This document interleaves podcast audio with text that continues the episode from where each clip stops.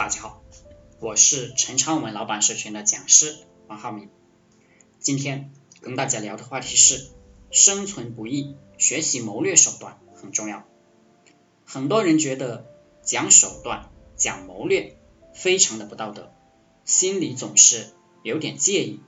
特别是一些学生和一些一直打工、从来没有做过营销或者自己做过生意的人，对于手段和谋略嗤之以鼻。人类如果不用手段和和谋略，那么早就在原始社会被其他的动物吃光了。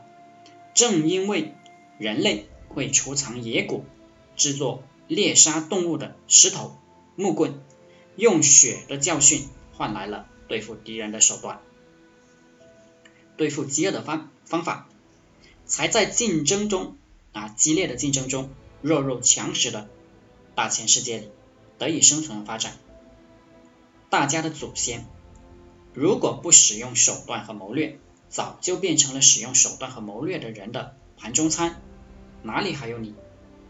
在现代社会中，如果你不想被社会边缘化、被淘汰，那么。你就得比别人更加有手段，更加有谋略，因为你要生存，要配偶，要房子，要车子。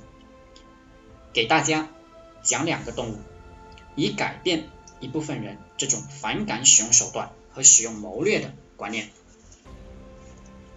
天鹅高翔云霄，让狐狸望尘莫及。天鹅是组织性强的，夜间。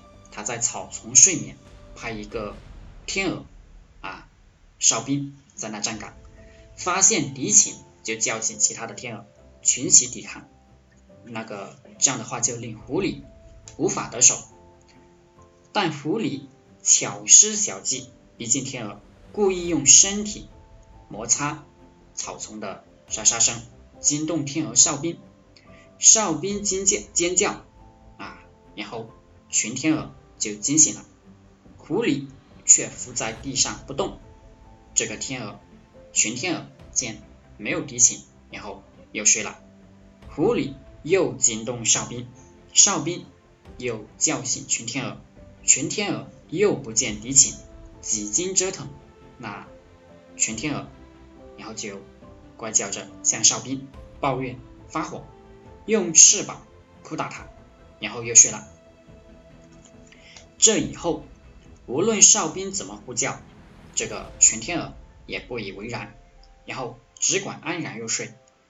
狐狸就靠着这套疲惫战、麻痹战和离间计，这个成功大胆的向天鹅走去，尖尖的嘴稳稳的咬住了天鹅的颈。老鹰是严格的天敌。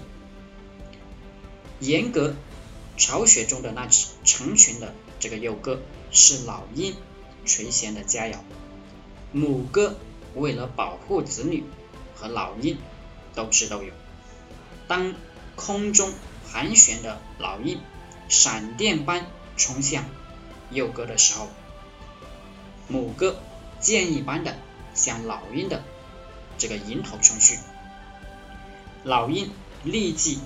转移目标，扑向了母鸽。母鸽一个急转弯，折向而飞。老鹰全神贯注，穷追不舍。母鸽加速飞临陡崖，突然一个大翻身，直落地面。在即将触及地面的时候，又突然拉起，直上云霄。身体重，速度快，惯性大的老鹰啊。无法适应陡然的变速，它常常是失控的，不是撞死在这个陡崖上，就是跌摔在地面上。母鸽这一招啊，也是绝妙的，诱敌就范。其实人类社会它就是动物世界，在现代社会生存，不讲手段，不讲谋略，就是傻子，还怎么赚钱？人和人之间的竞争，为衣食住所配偶而争，为生存空间而争，为权力地位而争，和动物是一样的，都是需要学习和动用手段谋略。但现在社会，手段和谋略不是你死我活，不是为了损人利己，事实上，损人就是损己，不会利己。如何做到共生共存，这是我们该学习的正确的手段和谋略。好了，今天就和大家分享到这里，祝大家发财。